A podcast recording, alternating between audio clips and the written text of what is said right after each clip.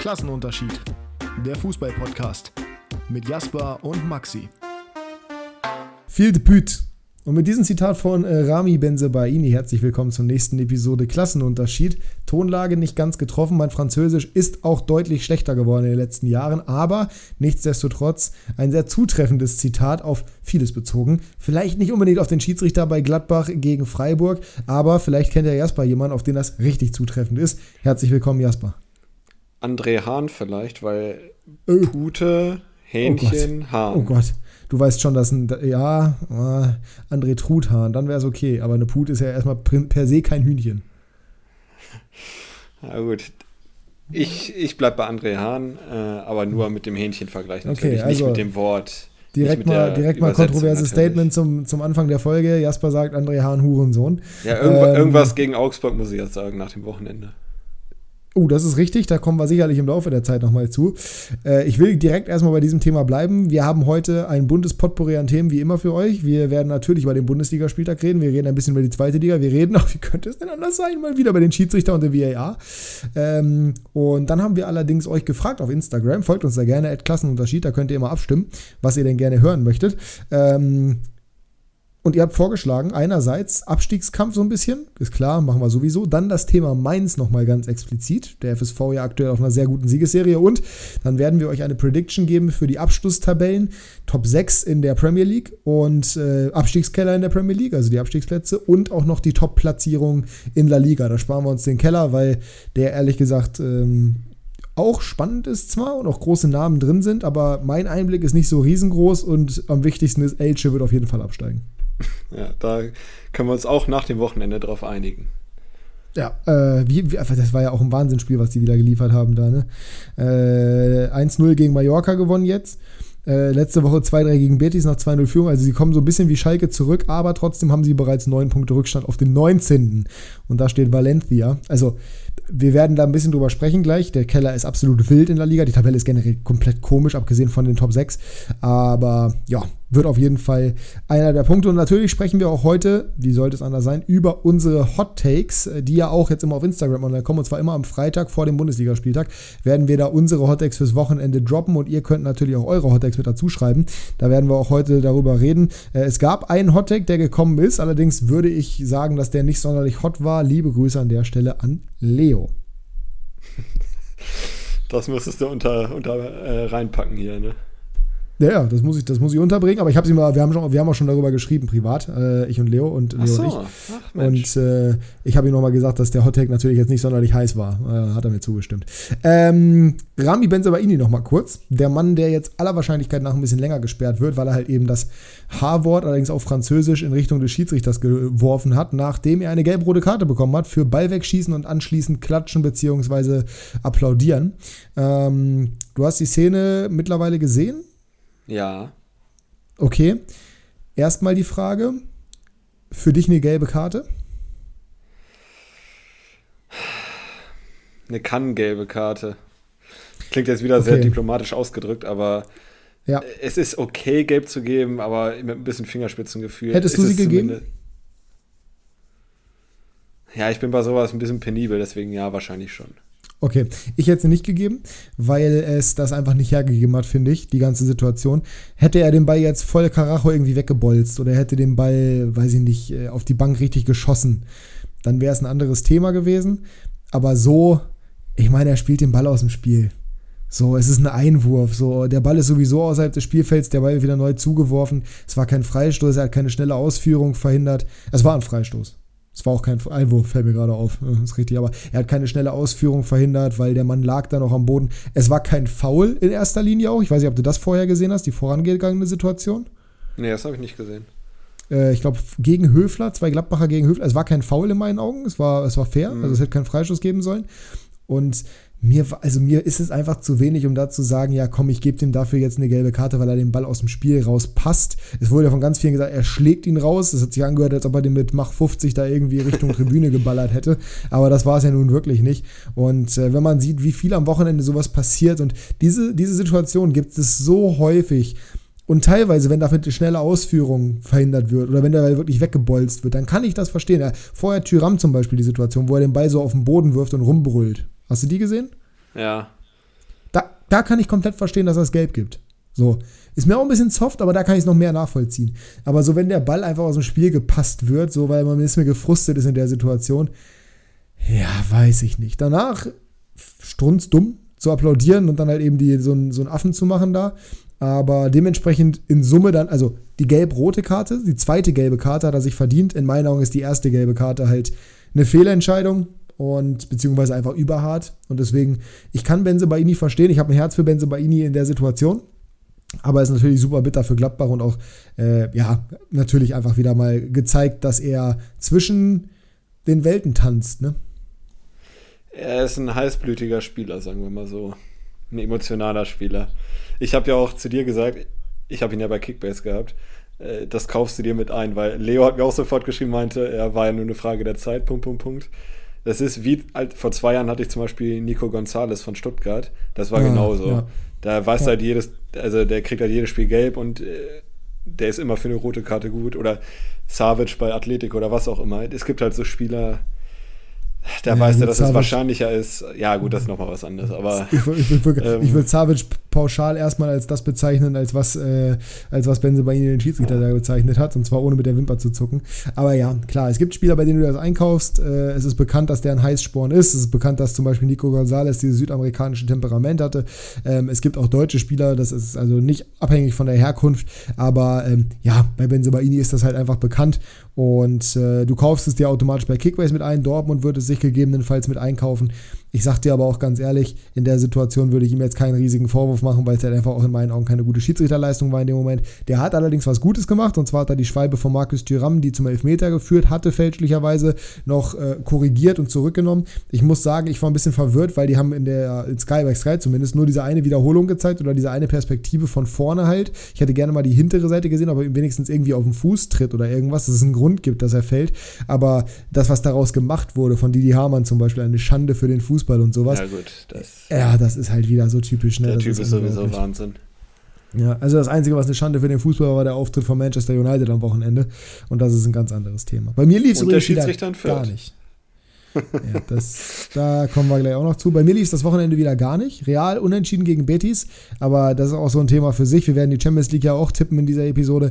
Ähm, Real, Real will einfach zu viel Handball spielen. Es geht mir so auf den Sack, die schießen einfach nicht. Das ist so schlimm, wirklich. Aber kommen wir, kommen wir im Laufe des Podcasts noch zu, wenn wir auch über die einzelnen Spiele nochmal reden. Äh, auch wenn Liverpool gegen Real, glaube ich erst, wenn mich nicht alles täuscht, nächste Woche ist, oder? Ja, ich glaube schon, ja. Jetzt ist äh, Dortmund und Bayern sind diese Woche und da waren sie ja, nicht dabei. Dann, genau, genau, das ist richtig. Äh, also müssen wir da gar nicht so großartig drüber reden, aber es gibt auch nicht viel zu sagen, abgesehen davon. Man hat zum Beispiel bei Vinicius Junior gesehen, bei seinem Tor gegen den FC Liverpool, was der machen kann und was der bewirken kann aus Situationen, also dass der einen guten Abschluss hat. Aber es wirkt halt immer so, als ob Vinicius immer, wenn Benzema auf dem Platz steht, in La Liga zumindest, das 1 gegen 1 suchen würde, immer Richtung Grundlinie, damit links mit seinem schwächeren Fuß oder mit dem rechten Außenriss in die Mitte geben, wo niemand ist. Äh, es ist, es ist so witzlos und das macht keinen Spaß, die Realspiele zu gucken, weil das ist guter Fußball, den sie spielen und sie machen viele Pässe und das ist alles schön ansehnlich, aber es ist halt null effizient und null gefährlich und äh, sehr ideenlos teilweise, wenn man dann sieht, was die für Spieler haben, mit was für Abschlussqualitäten. Fede Valverde zum Beispiel, der seit Wochen nicht mehr aus der zweiten Reihe, Reihe draufgehalten hat. Ja, das verstehe ich einfach nicht. Weißt du, mach doch einfach. Im Zweifel fällt mal so einer rein wie von De Licht am Wochenende. Ähm, ja, das war, das war ärgerlich. Dann Hannover spielt unentschieden, da kommen wir gleich zu. Äh, Newcastle verliert gegen Manchester City. Äh, auch unglücklich, muss man sagen, weil Newcastle durchaus ein ansehnliches Spiel geliefert hat und gerne und gut und gerne auch hätte treffen können. Aber ja, das war nicht so optimal. Da lief es bei dir zumindest mal mit einem Sieg ein bisschen besser. Dafür gab es bei dir aber auch eine Niederlage. Ja, fangen wir mit dem Positiven an, wobei da eigentlich auch nur das Ergebnis wieder positiv war. Äh, Barca gewinnt zu Hause gegen den 19. aus Valencia mit 1 zu 0. Das neue Atletico in der Liga. Äh, da ist mhm. das 1-0 jetzt das Standardergebnis. Ich sag mal so, die erste Halbzeit war okay, äh, mehr aber auch nicht. Busquets mit einem Superball auf Rafinha. Ähm, der macht das 1-0 per Kopf ja, viel mehr war in der ersten Halbzeit, aber nicht viel Ballkontrolle, aber kam nicht viel bei rum. Und dann in der zweiten Halbzeit müssen sie eigentlich das 2 oder 3-0 machen, verpassen das und dann spielt Kunde einen Scheißball zurück. Araujo hat eine 50-50-Chance. Entweder er zieht die Notbremse äh, oder er vertraut auf äh, Ter Stegen im 1 gegen 1. Er hat sich für die Notbremse entschieden. Scheiße für dich. Äh, kommen wir auch noch zu. Hm. Haben wir bei Kickbase? Nee, kommen wir nicht zu. Achso, ja gut, spanische Liga nicht. Du hast ihn bei Kickbase. Hat dir irgendwie nicht so viel gebracht, seitdem du ihn hast. Habe ich das Gefühl. Ja, ist richtig. Ja. Ähm, ja. Zehn dann, Punkte immerhin, dank zu Null-Bonus und Sieg. Genau, aber danach äh, hat Valencia ziemlich gedrückt und hätte auch einen Elfmeter kriegen können bis müssen. Also mhm. es war schon Kontakt da von Kessier. Da hatte Barca ein bisschen Glück, äh, haben es das barcelonistische zu machen. Ja, das barcelonistische Glück, das Real nicht hat, weil es gab eine Szene mit Benzema äh, im Strafraum von Betis, wo er auf jeden Fall mal auch, also es gibt einen eindeutigen Kontakt, er wird am Weiterlaufen gehindert am Oberschenkel. Ja, kann man durchaus Elfmeter dafür geben, ist vielleicht keine klare Fehlentscheidung, das heißt in Ordnung, dass er sich nicht nochmal anguckt, aber ist halt wieder bitter, weißt du, weil das, das, das ist genauso bei 96, es läuft halt einfach die 50-50-Dinger laufen gegen dich und dann ist es halt schwierig. Jetzt neun Punkte Rückstand, aber ich habe ja sowieso gesagt, La Liga, und das merkt man auch bei Ancelotti. Es ist durch, das Thema ist völlig mhm. egal. Ist irrelevant dieses Jahr. Fokus liegt auf der Champions League, Fokus liegt auf Liverpool und die haben sich ja warm geschossen. Gut, auch wenn das Spiel jetzt erst nächste Woche ist, aber da muss man aufpassen, auch mit einem 5 zu 2 aus dem Hinspiel. Es gibt keine Auswärtstorregel mehr. Das heißt, äh, nicht zu sicher fühlen. Liverpool hat schon ganz andere Spiele gedreht. Und in der Champions League weiß man sowieso nie, was passiert. Aber wir wissen auch, Real kennt die Champions League. Real hat sehr viele routinierte Spieler, die wissen ganz genau, wie sie damit umgehen müssen. Die haben gar kein Gefühl mehr für Druck, was das angeht. Von daher.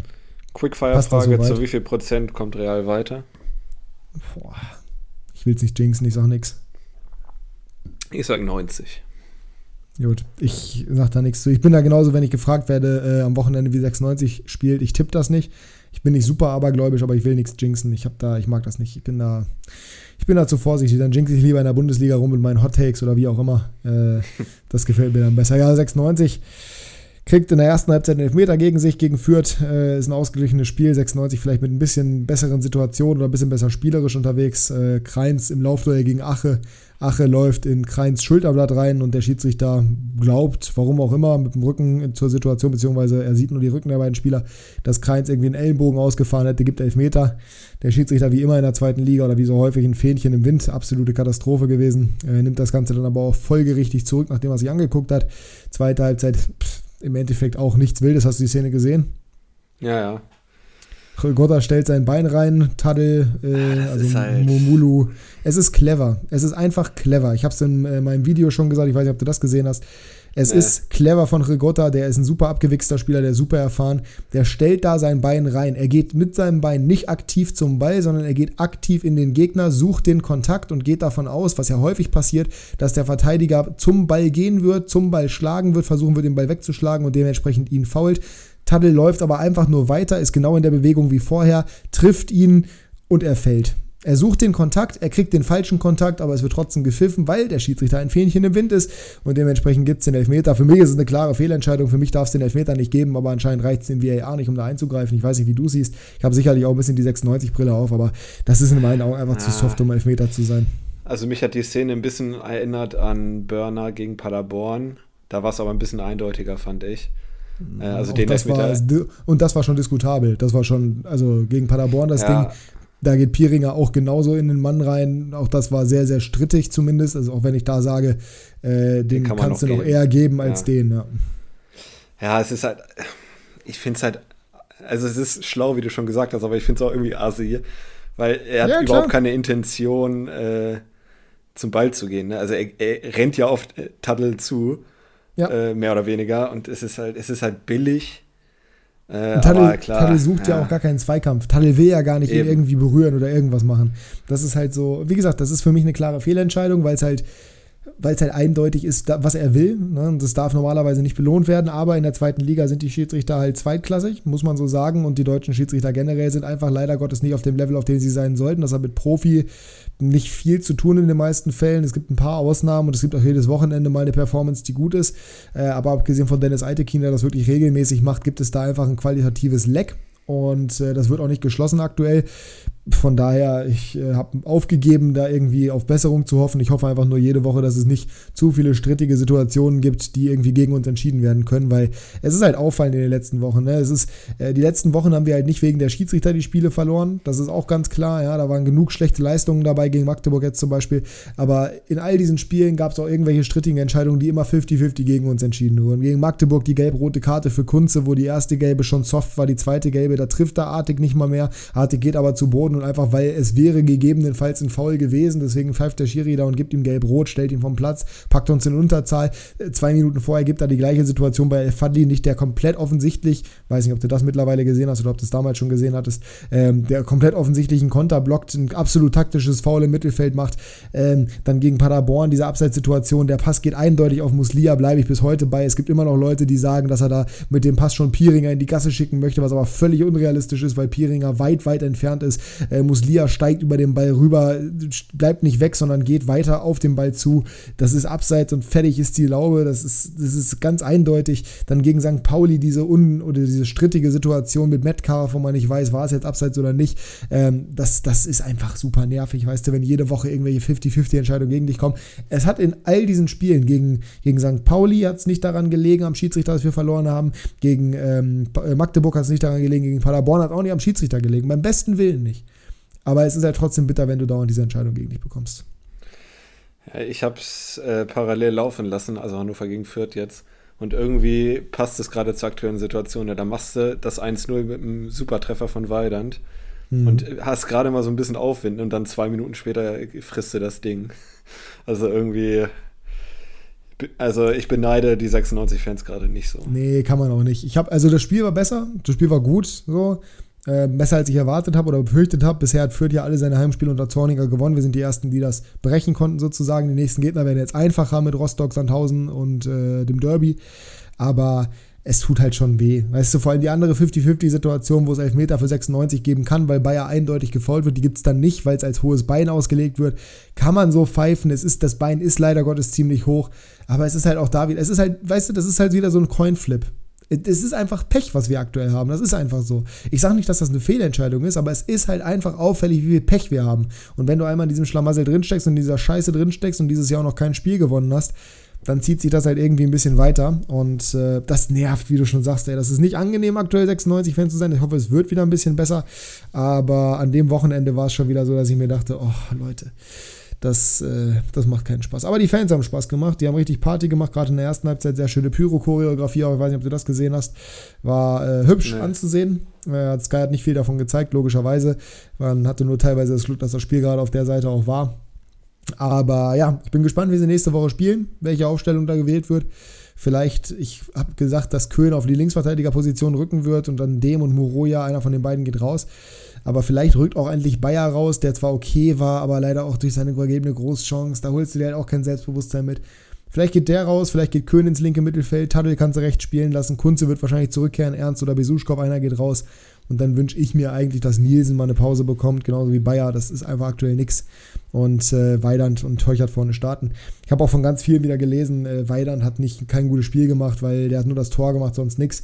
Du hast nur nebenbei laufen lassen, aber ich finde, also Weidand hatte die zweitmeisten Ballkontakte im Spiel, das ist schon mal was. Und der hat super viele Räume gerissen und der hat, grundsätzlich ist es halt nicht nur alles, was der Spieler mit dem Ball macht, was wichtig ist. Es sind auch super viele andere Sachen wichtig, dass du Spieler bindest, dass du Kopfballduelle gewinnst, dass du die Bälle verteilst, dass du den Ball abschirmst.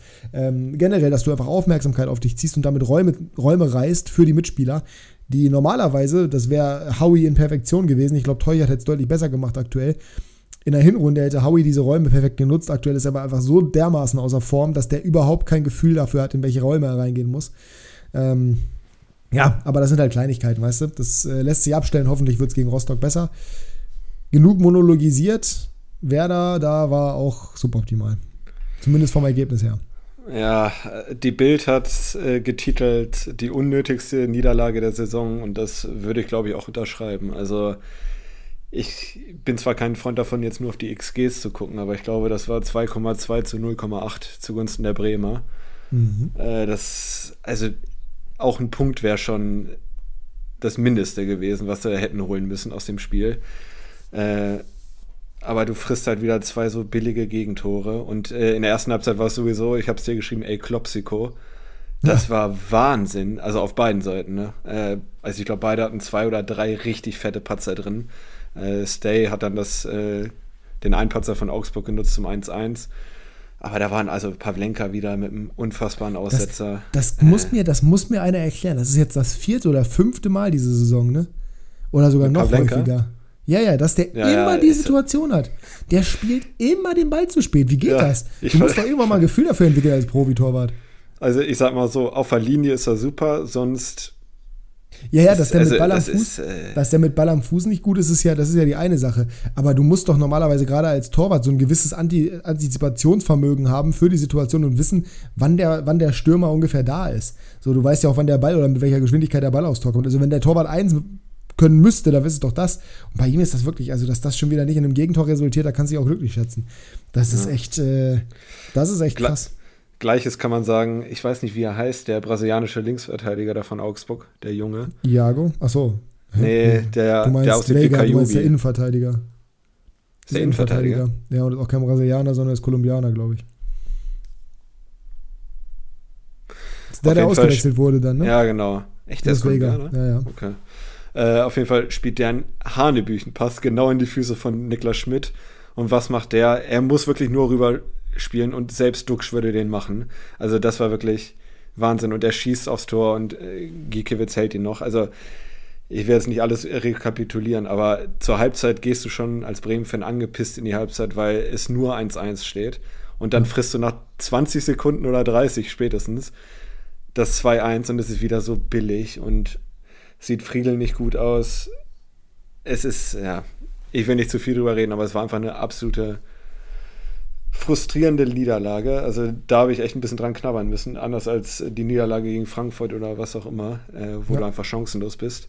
Weil du hättest gerade gegen den direkten Konkurrenten ein Team, was ich sowieso nicht so mag, und dann verlierst du auf die Art und Weise. Und Augsburg lacht sich echt ins Fäustchen, weil. Ja, komm, also. Ist, äh, was heißt lacht sich ins Fäustchen? Also, ja, klar, die haben glücklich gewonnen, aber ist jetzt auch nicht so, dass das irgendwie für, also für Augsburg war es wichtig, für Werder ist doch völlig egal tabellarisch.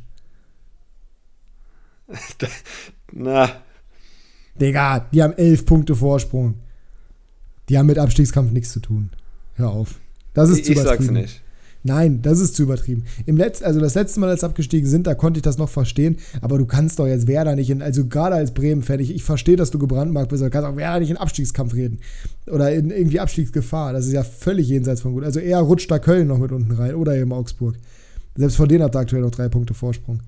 So, als nächstes kommt jetzt Leverkusen nach Bremen. Ich habe heute im Kickbase-Podcast gehört, dass das ein ausgeglichenes Spiel ist und dass man nicht weiß, auf wen man setzen soll. Also ich weiß ganz genau, auf wen ich da setze, muss ich, ich ehrlich gesagt sagen. Aber äh, nichtsdestotrotz, Bremen ist, Bremen ist jenseits davon, irgendwie in Abstiegsgefahr zu sein. Die werden da nicht reinrutschen. Gebe ich dir Brief und Siegel. Mögen mir, nee, besser nicht, aber man weiß mhm. ja nie. Wer weiß, was mit Füllkrug ist, aber scheint ja wieder fit zu sein. Ähm, ich wette, ich wette um Stadionbesuch in Bremen Du musst nicht, du musst nicht, äh, also du kannst gerne einschlagen, wenn du willst, dann mhm. ne, musst du mich einladen sonst. Ach so. Aber ich lade dich, ja, Einla Einladung für einen Stadionbesuch in Bremen. Ähm, wette ich, dass Bremen nichts mehr mit dem Abstiegskampf zu tun haben wird. Ja gut, das ist jetzt ja ein bisschen. Ist schwer, äh, zu, quantifizieren, ist schwer zu quantifizieren, ist richtig. Aber ich sag, die rutschen, die werden zu keinem Zeitpunkt weniger als sechs Punkte Vorsprung haben. Das ist mal was, weil sonst äh, würde ich sagen, die Chancen stehen ja nicht 50-50. Das wäre ja ein bisschen unfair. Ja, aber wenn du sagst, sechs Punkte Vorsprung äh, auf den 16. dann, ne? Ja, ja, genau. Ja, komm, schlage ich ein. Komm. Na, aber du, nur, also ich hoffe es natürlich nicht, aber. Ja, sehen wir dann, ob wir, ob wir nächste Saison dann Werder in der zweiten Liga begrüßen. Gegen Elversberg dann, geil.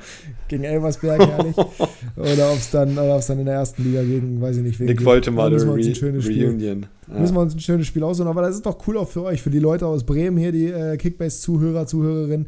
Dann könnt ihr uns da mal treffen. Das heißt nämlich, dass Jasper und ich mal ins Stadion gehen und zwar außerhalb von Hannover. Das ist auch bisher noch nicht vorgekommen, sagen wir es mal so. Ähm, ja, also alles in einem Bitter für Bremen. Lass uns, äh, würde ich sagen, in die erste Rubrik gehen, weil wir haben auch ein bisschen was vor und müssen ein bisschen. Ja, die können wir, die können wir schnell machen. Losgehen. Ja, ab geht's. Game Changer, der Wochenrückblick. Game Changer, Was fällt dir da ein? Was ist, was ist, was hast du uns mitgebracht heute? Du hast ihn wahrscheinlich auch im Hinterkopf mindestens, wenn nicht sogar im Frontallappen, wie Tommy Schmidt hm. sagen würde. Ähm, er hört auf den Namen meines Lieblings kohlenhydratreichen Snacks, na Snack nicht, Beilage, sagen wir mal. Beilage? Alles klar. Thomas Reis. nee, Race Nelson. Reese Nelson, ja gut, okay. Ja, der hat nämlich äh, mit der Vorlage zum 2 zu 2 Ausgleich gegen Bournemouth und dem Siegtreffer in der 97. Minute gegen Bournemouth zu Hause. Bournemouth. Das, äh es, gibt, es gibt Leute tatsächlich in meinem, es gibt in meinem ehemaligen sehr engen Umfeld gibt es tatsächlich Leute, die da Urlaub gemacht haben und die mir glaubhaft vermitteln wollten, dass das Ding Bournemouth ausgesprochen wird. Und die davon auch nicht abgewichen sind, auch nachdem ich tausendmal gesagt habe, dass es Bournemouth ausgesprochen wird. Es ist unglaublich. Bis heute. Finde ich Wahnsinn. Aber egal, erzähl weiter. Ja, der hat auf jeden Fall das 3 zu 2 gemacht. Äh, und zwei immens wichtige Punkte. Äh, für die Arsenal, für die Gunners noch eingeheimst im Titelkampf gegen City. Für die Arsenals. Und für die Arsenals, genau. Äh, ja, 3-2 gegen Bournemouth. Äh, ich habe es im Live-Ticker verfolgt. Äh, beim 0-2 dachte ich schon, oh Gott, jetzt choken sie wirklich. Und dann, äh, wie schon vor zwei Wochen, glaube ich, gegen Villa, äh, Villa, Villa. Gegen Villa, gegen David Villa. äh, ähm, drehen sie das Spiel in der Nachspielzeit und wieder durch den Fernschuss immens wichtige Punkte für Arsenal und da ist der Ex-Hoffenheimer, ne? Ja, der ist Ex-Hoffenheimer, ne? Der Gamechanger ja. für mich. Ja, der ist Ex-Hoffenheimer. Ähm, ja, krass. Hätte ich nicht erwartet, dass er ausgerechnet derjenige ist. Aber das zeigt eben, wie stabil Arsenal ist und dass sie auch wirklich noch einiges in der Hinterhand haben. Ich hatte an diesem Wochenende einige Spieler, bei denen ich mir dachte, boah, das ist schon, das hat Gamechanger-Potenzial. Ähm, ich habe wirklich wieder gehofft auf Dominik Soboschlei. Ähm, das war ja Wahnsinn, was da, was Leipzig da für Gelegenheiten hatte. Außen, der Außenrissschuss von, von Silva, das war ja technisch höchst anspruchsvoll, der knapp am Winkel vorbeigeht. Hast du den vor Augen? Ja, ja. Der war, der war crazy. Dann hat Zoboschler ja einen geilen, einen geilen Versuch nochmal gehabt. Dann natürlich die Riesenchancen da noch äh, einmal von Forsberg und einmal von Werner. Also das war, da, da hätte ich, äh, da wäre ich fast so weit gewesen, dass ich gesagt hätte, da kannst du einen als Gamechanger reinwerfen. In dem Fall dann von Dortmund mit Schlotterbeck. Aber ähm, er hat ehrlich gesagt auch einen Fehler gemacht oder steht auf jeden Fall nicht optimal vor dem 1 zu 2, von daher kann man das nicht machen. Ähm, ich habe in der Bundesliga rumgesucht. Es gab mehrere Leute, bei denen ich mir dachte, okay, die kannst du da reinwerfen. Es gibt zwei negative Gamechanger. Ich mache sie als Honorable Mention. Ähm, aber sie werden auf jeden Fall nicht diejenigen sein, die ich nennen möchte. Das ist einmal Marco Friedel, du hast ihn gerade schon angesprochen. Definitiv, ähm, das war gar nichts. Sagen wir, sagen wir mal so. Mhm, mal wieder. Bei beiden Gegentoren, also beim ersten, das erste ist eine Frechheit. Das erste ist wirklich, wirklich eine Frechheit gegen Bello, da geht er ja gar nicht in Zweikampf. Äh, und Manuel Riemann, der eigentlich für Bochum alles gechanged hat in der Saison. Also das ist ja wirklich, das ist, das ist echt Wahnsinn. Ähm, die sind aber dann beide bei mir nicht geworden. Ich hatte Nelson auch im Kopf, muss ich sagen. Ist, glaube ich, auch nicht sonderlich verwunderlich, weil ehrlich gesagt war das der Spieler, der am ehesten in diese Kategorie reinfällt. Aber rein spielerisch, und den musst du da einfach hervorheben, finde ich, gab es an diesem Woche einen Spieler, der ja, der eigentlich, und das ist wieder auf einer größeren Skala, also ich mache mir, mach mir wieder Gebrauch von etwas, etwas Größerem und ich hasse den Verein, für den er es tut. Ja. Aber was Antoine Griezmann seit seiner festen Verpflichtung veranstaltet, das ist das ist so ein absoluter Vollwahnsinn. Was der jetzt auch wieder gegen Sevilla da gemacht hat, alter Lachs, wirklich. Das, das, ja, aber da musst du schon weit ausholen, um den als Gamechanger zu nennen. Ne? Naja, Gamechanger für Atletico insgesamt. Meine ich. Ja. Also, Atletico hatte echt bisher keinen leichten Start in dieser Saison oder keinen guten Stand in der Saison. Ähm, war über weite Strecken wirklich abgeschlagen. Ist mittlerweile auf Tabellenplatz 3 wieder vorgerückt. Und das liegt nicht zuletzt daran, dass Griesmann halt eben so performt. Und du musst mal überlegen, in der Primera Division bei Kickbase, Griesmann ist nach Fede Valverde der zweitbeste Spieler. Das hätte ich vorher nicht gedacht. Ich hätte auch nicht gedacht, dass Fede der Erste ist, aber gut, Pedri ist ja, auch gut, verletzt. Fede ist halt ein, ne? ja. Genau, Pedri ist verletzt, äh, Pedri ist auf Platz 3. Fede ist ein Dauerbrenner, muss man dazu sagen. Lewandowski ist auch noch da, aber Lewandowski hat halt fairerweise 20 Spiele bisher gemacht. So, äh, Pedri hat bisher 21 Spiele gemacht. Fede hat 24 Spiele 24. gemacht, davon 21 nur in der Startelf, ne, aber trotzdem. Ähm, Benzema zum Beispiel, der ist auf Platz 6 oder 5, der hat 15 Einsätze, der hat nur 200 Punkte weniger als Lewandowski, das ist sehr, sehr stark. Vinicius Junior hat 23, der ist dann auf Platz, der ist auf Platz 5. Ähm, also, das spielt sich da alles so ungefähr in dem Rahmen. Aber wenn man bedenkt, dass Griesmann ja wirklich über weite Strecken der Saison, erstmal in den ersten, in den ersten Teilen der Saison, die ersten, weiß ich nicht, abgesehen von dem Spiel gegen Real, die ersten sieben Spieltage sehe ich hier, also sechs von sieben Spieltagen, hat der nur immer eine halbe Stunde bekommen. Ja, das war doch wegen der Kaufoption. Ne? Genau, wegen der Kaufoption. Und seitdem er gekauft wurde, ist das schafft er es trotzdem, jetzt auf eben Platz 1 der Gesamtpunkte zu sein, abgesehen von Fede Valverde, der hat ihn jetzt wieder überholt. Aber das, das ist schon, das ist schon echt krass, was der für, was der für Atletico bewirkt und Gamechanger vielleicht in der Hinsicht. Ich habe das Spiel in der ersten Halbzeit so ein bisschen geguckt, weil Halbzeit war in der Bundesliga. Ähm, es war, also Sevilla war schon deutlich schwächer und, und äh, Atletico hat schon, schon seine Muskeln spielen lassen, insbesondere Memphis Depay aber es geht ja mit 2 zu 1 in die Halbzeit. Und es endet halt mit 6 zu 1. Und das liegt halt komplett an der Genialität von Griesmann. Weil der halt erstmal das 3-1 macht, dann legt er das 4-1, beziehungsweise leitet das 4-1 wunderschön ein. Das 5-1 leitet er, oder das 5, ja doch, das 5-1 leitet er auch wunderschön ein. Beim 6-1 hat er auch noch seine Füße mit im Spiel. Das ist schon, ja, ich fand's, ich fand's nicht so leicht, dieses Wochenende einen positiven Gamechanger zu finden, weil wir halt wieder das Problem hatten, dass es nicht so viele gab, die es wirklich positiv beeinflusst haben. Aber Griesmann, das war, fand ich ausreichend, um das halt hervorzuheben. Wenn ihr einen anderen Gamechanger habt, lasst es uns wissen, äh, weil wir haben ein bisschen gestruggelt, wie ihr jetzt erfahren habt. Dann äh, schickt es uns einfach. Add Klassenunterschied bei Instagram. Genau, man hätte in die zweite Liga gehen können das muss man fairerweise sagen, und Immanuel Ferrei, aber ich weigere mich. Aus Gründen. Ja. den hättest du gern nennen können, ich kann den nicht nennen, beim besten Willen nicht. Nee, nenne ich auch nicht. Das ist gut. Lass uns unseren, genau, das ist das Problem. Äh, also das ist ja schon schlimm, aber alles weitere ist dann auch nicht unbedingt positiv. Lass uns zu unserer Analyse, beziehungsweise zu der Analyse unserer Hot Takes kommen für den 24. Spieltag. Ich sag mal, es war es war spannend. Und ich leg los, weil ich habe den ersten gemacht. Wie gesagt, folgt gerne auf Instagram, Klassenunterschied. Da könnt ihr auch eure mit uns teilen. Da kommen wir jetzt zum Ende drauf zu sprechen. Erstmal müssen wir herausfinden, wer an diesem Wochenende besser performt hat von uns beiden. Das muss ich ja aufstoßen, weil es mir so, weil es mir so zum Hals raushängt, was passiert ist. ähm, Freitagabend, der BVB gegen RB Leipzig und in meiner Aussage war, RB Leipzig beendet die Serie von Borussia Dortmund. War kurz davor.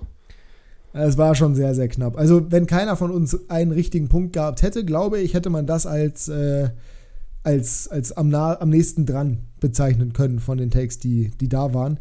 Aber ich kann schon mal vorwegnehmen, ohne zu spoilern, wer am Ende wirklich einen guten Take hatte. Ähm, einer hatte einen, ja.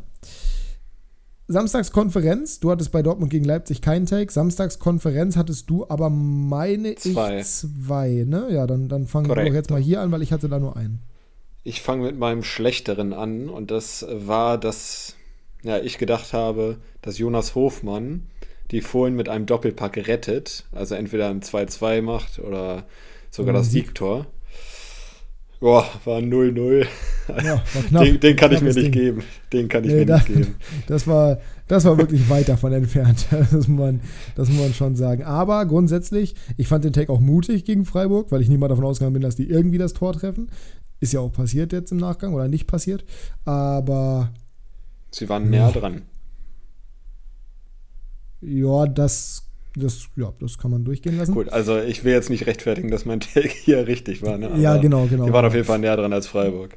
Das definitiv, wenn auch jetzt nicht in Person von Hofmann.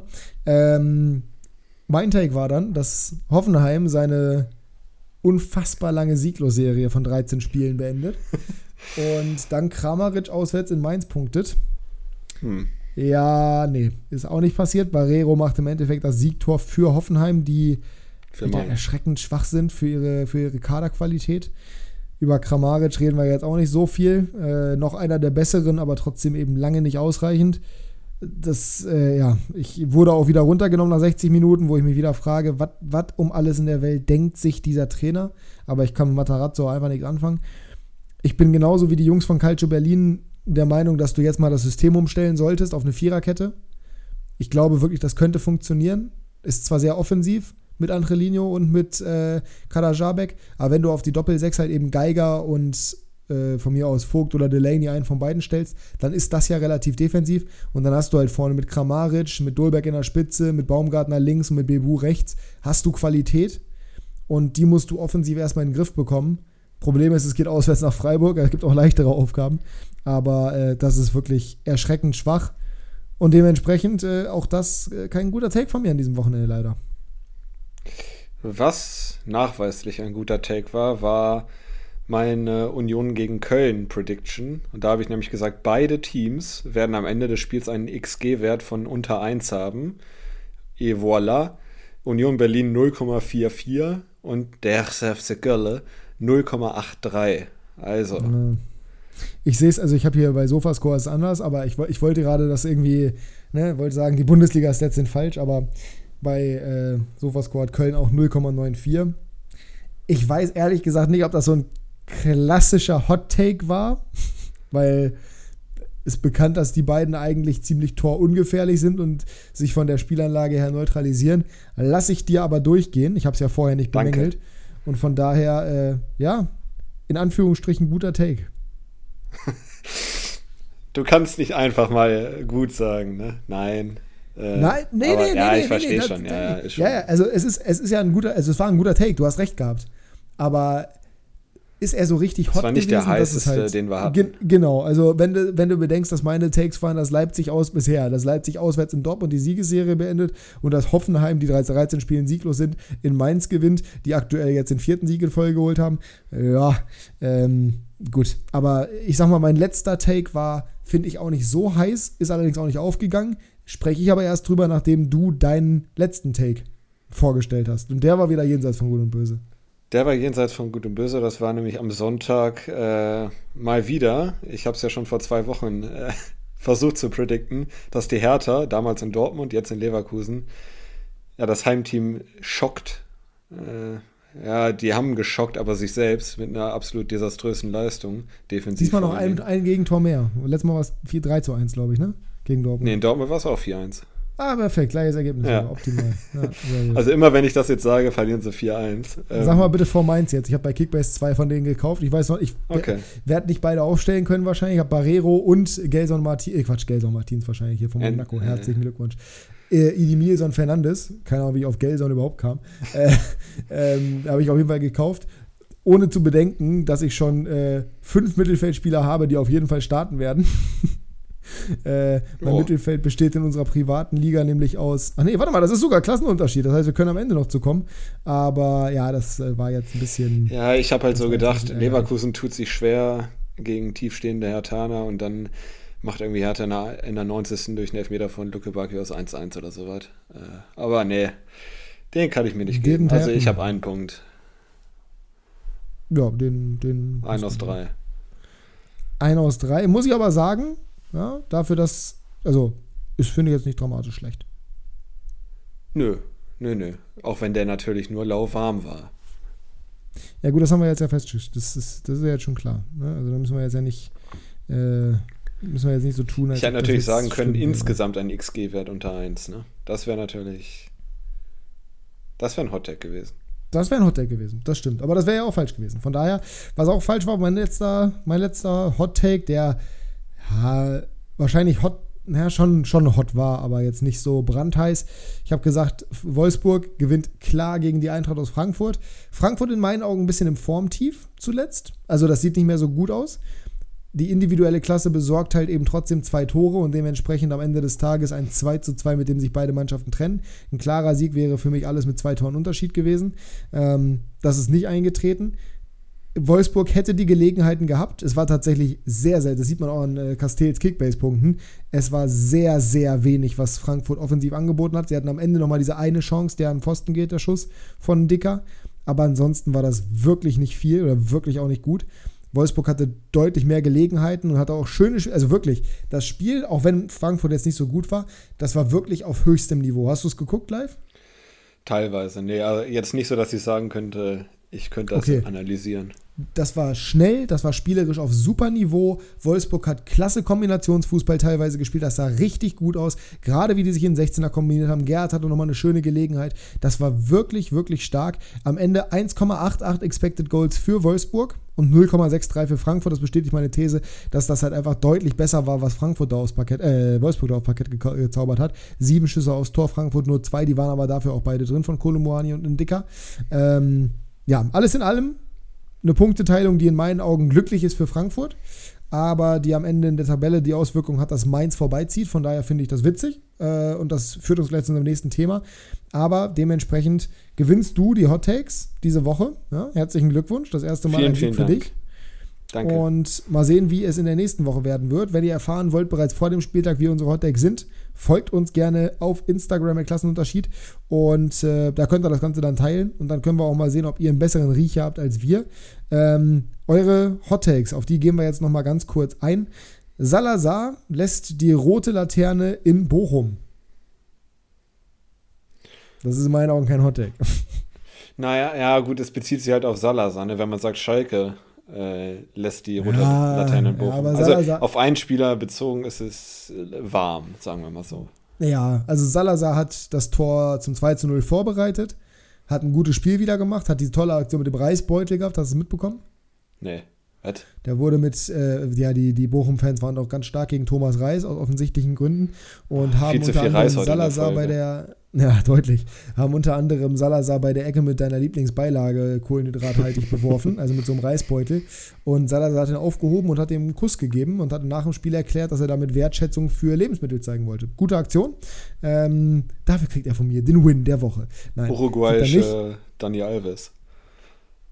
Ja, nur nicht so asozial. Ähm, Natürlich. Genau, aber auf jeden Fall, ja, kann man, kann man so machen und er bekommt dafür einen guten Hottake oder ein, ein gut gemacht. Liebe Grüße an Leo. Wir hatten noch drei weitere und äh, beziehungsweise drei weitere Leute, die sich da beteiligt haben. Und zwar einmal Leipzig wird Dortmund besiegen und Hertha gewinnt in Leverkusen. Ja gut, ich sollte nicht lachen, aber Ich wollte gerade sagen, wir beide, weg, sollten, ja. wir beide sollten da vorsichtig sein, weil wir beide in die Richtung äh, Hottakes hatten, aber ja, war jetzt, ja, war jetzt nicht so doll. Keins nicht. macht eins in Berlin. Ja, nee, aber Wortspiel Also, war so- besser als der Take, ja. der, das Wortspiel war besser als der Take, aber ob der so richtig heiß ist, das, das keins trifft, kommt nicht so häufig vor. Deswegen lasse ich das mal durchgehen. Ist aber nicht eingetreten. Und Leverkusen sieht schwarz, Hertha punktet. Auch wieder schönes Wortspiel. Leider Äh, Gottes. Das ist ähm, so heiß wie eine, eine Eiskugel. Genau, ja. Und äh, Leverkusen hat eher rot gesehen und dementsprechend drei Punkte gemacht. Und Mainz gewinnt mit drei Toren Abstand gegen Hoffenheim von Pablo. Wahrscheinlich am nächsten dran von all den Hottakes hier, weil Mainz wenigstens gewonnen hat. Äh, aber auch das nicht eingetreten. Das heißt, der einzige Hottake in dieser Woche, der getroffen hat, war Leo. Herzlichen Glückwunsch. Muss man so sagen. Herzlichen Glückwunsch, genieß es, genieß die Anerkennung und äh, danke aber auch an die anderen, die Hottex eingereicht haben. Ja, und ihr könnt gerne übrigens auch generell mir auf Instagram folgen, mal kurz Eigenwerbung, weil ich jede Woche jetzt ähm, hier meine Championship-Aufstellungen teile und ihr da meine Punktzahl tippen könnt. Und wenn irgendwann mal jemand von euch die Punktzahl richtig tippen sollte, dann bekommt er von mir ein Trikot geschenkt seiner Wahl. Äh, diesen Spieltag wurden getippt 1396 Punkte und 1032 Punkte bei meiner 11. Wie viel habe ich gemacht? Weniger. 1289. Oh, oh das geht aber. Bin damit geworden Platz 4650 und äh, damit aber glaube ich hinter dir. Ich glaube, du warst besser. Das bezweifle ich. Aber äh, überbrück mal kurz ein paar Sekunden, dann gucke ich es nach. Ja, ich überbrücke. Äh, was man dazu sagen muss, fällt mir dabei wieder auf, meine Liebe für Dominik Soboschlei. Äh, Nochmal ganz kurz, ich will nochmal hervorheben, was, für, was der Junge für eine geniale Schusstechnik hat. Ich liebe den Typen für seinen rechten Fuß und ich glaube, nächstes Jahr, wenn Kunku weg ist und weg sein sollte, dann wird er richtig ballen und äh, das auch völlig zu Recht. Ähm, ist mein beliebtester Spieler. Ich habe den 13 Mal aufgestellt, dahinter folgen Brandt mit 9 Mal, Musiala mit 9 Mal, Kunku mit 7 Mal und Diaby mit 7 Mal.